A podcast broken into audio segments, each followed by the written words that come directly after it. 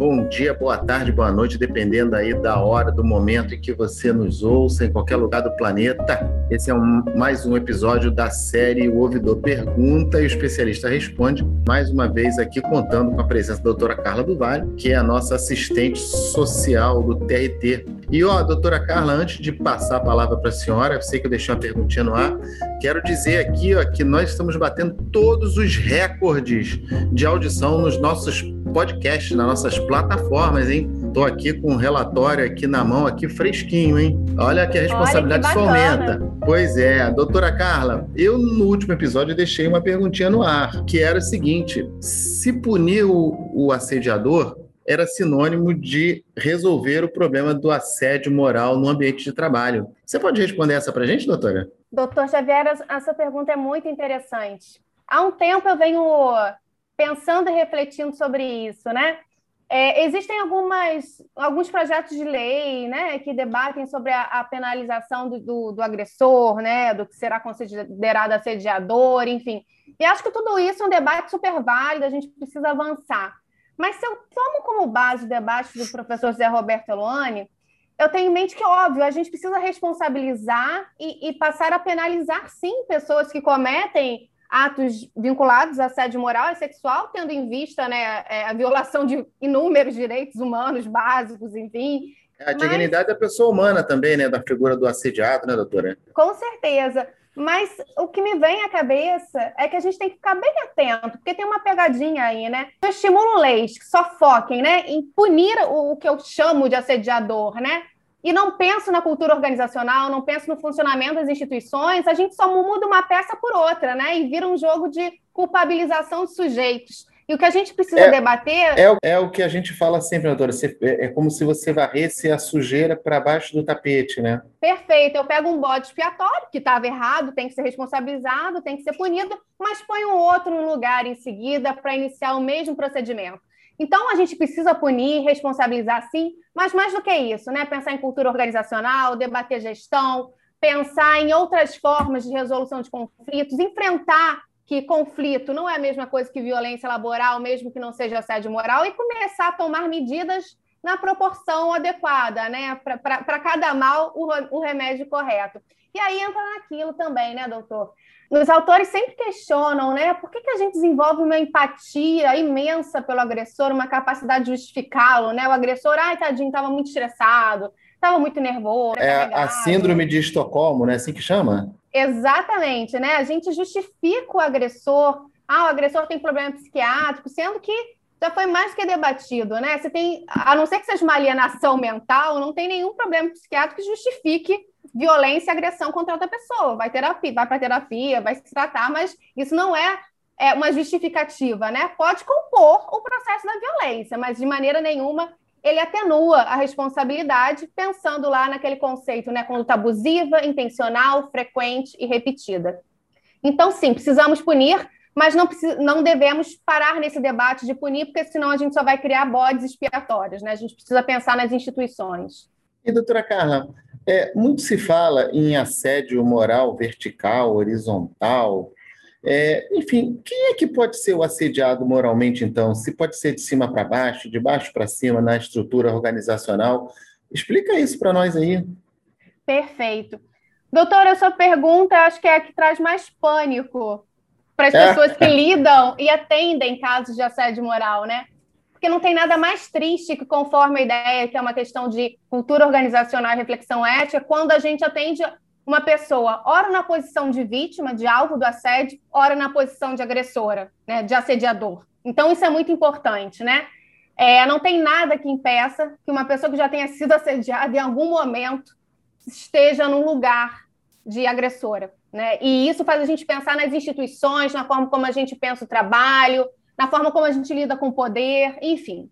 Para Marie-France Irigoyen, é, os alvos, né, geralmente, ao contrário do senso comum, eles não são, não são os fracos, não são aquelas pessoas invisíveis, não são os desajustados. Na verdade, o, o alvo tende a ser uma pessoa que ou é muito idealista, ou é um workaholic, que trabalha tanto que causa um certo desconforto nos que estão ao redor.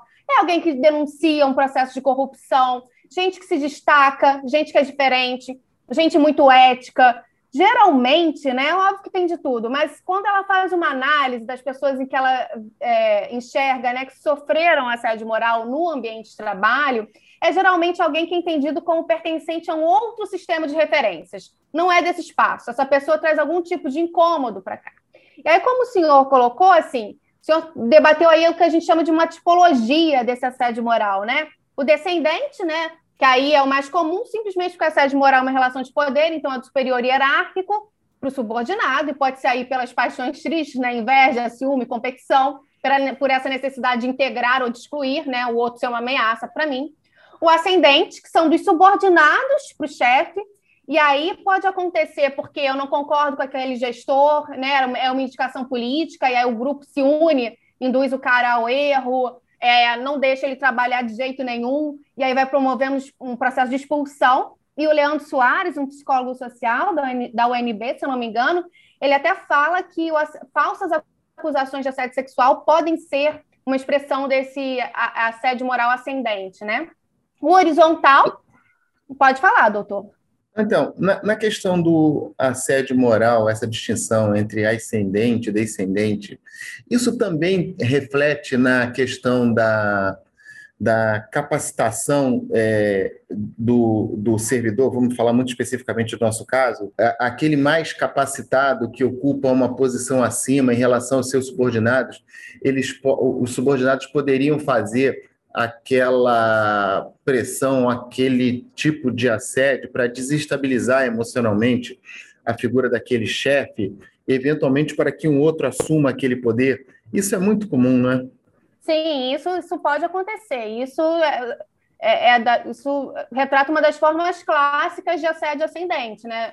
Não interessa se ele é muito competente, mas a gente queria um outro que nos trazia algum tipo de vantagem ou direitos, ou tinha mais a ver com a concepção daqui, então começa um processo de expulsão. A outra forma que o, o professor Zé Roberto Olani diz que é o que mais cresce é o assédio horizontal, que é entre pessoas né, da, na mesma hierarquia. E aí tem a ver com nossa competição, com o nosso individualismo. Mas veja, para esse assédio horizontal acontecer, eu preciso de, em algum nível de algum tipo de omissão, seja do chefe direto, e aí vem aquela questão de geralmente as pessoas acharem, ah, eles que são adultos que se entendam, eu não tenho nada a ver com isso, como se o assédio né, entre pares fosse, fosse uma questão de problema interpessoal, quando o assédio já é outra coisa, né, é muito mais grave. O assédio perverso, que é aquele cometido aí sim, por alguém com traços de sociopatia, psicopatia, narcisismo perverso, que aí é o mais desafiador de enfrentar, que a pessoa sente um prazer disso, né? Nisso. Mas até esse assédio ele só acontece se existir alguma omissão organizacional. Então, portanto, pensar esse assédio por omissão é muito importante. E o assédio misto, né?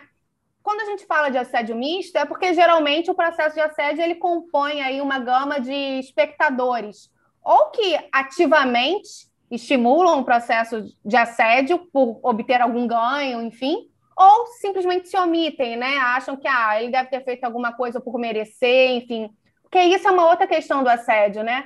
Ele tem essa dinâmica perversa de tentar atribuir a quem eu estou assediando os erros, as falhas que, na verdade, eu causo nele, né? Ou seja, eu começo a te assediar, o senhor fica estressado, começa a chegar atrasado, começa a errar mais, e aí eu uso isso para justificar a minha violência. Por isso que a gente pontua, né? Não tem nada que justifique o assédio moral. Né? Ah, é um mau funcionário, não justifica também, né? Hoje em dia, com essa propagação das redes sociais, é muito se fala em memes, né, usando mais uma linguagem moderna, e eu já vou aqui deixando a perguntinha para o próximo episódio, tá? Uhum. Veja bem, essa propagação da, das redes sociais, o uso maçante ou massivo das redes sociais, isso evidencia a figura do assediado, ou seja, deixa o assediado mais exposto? Essa pergunta você vai responder para a gente no próximo episódio, pode ser? Pode ser. Até lá. Então tá bom. A gente vai terminando por hoje mais um episódio da série O Ouvidor Pergunta e o Especialista Responde, uma iniciativa pioneira do TRT da Primeira Região, da Ouvidoria e da Escola Judicial, com a participação da Coordenadoria de Saúde. No próximo episódio, então, a gente vai continuar tratando de assédio moral e violência laboral com a doutora Carla Vale. Muito obrigado, até a próxima. E quem quiser, por favor, nosso e-mail ouvidoria@rt1.jus.br, faça lá sua crítica, sua sugestão, sua pergunta. Todos os e-mails serão lidos e na medida do possível vamos falar de todos aqui no ar, hein, galera? Contamos com a colaboração de vocês, hein? Vamos lá. Um abraço e até o próximo.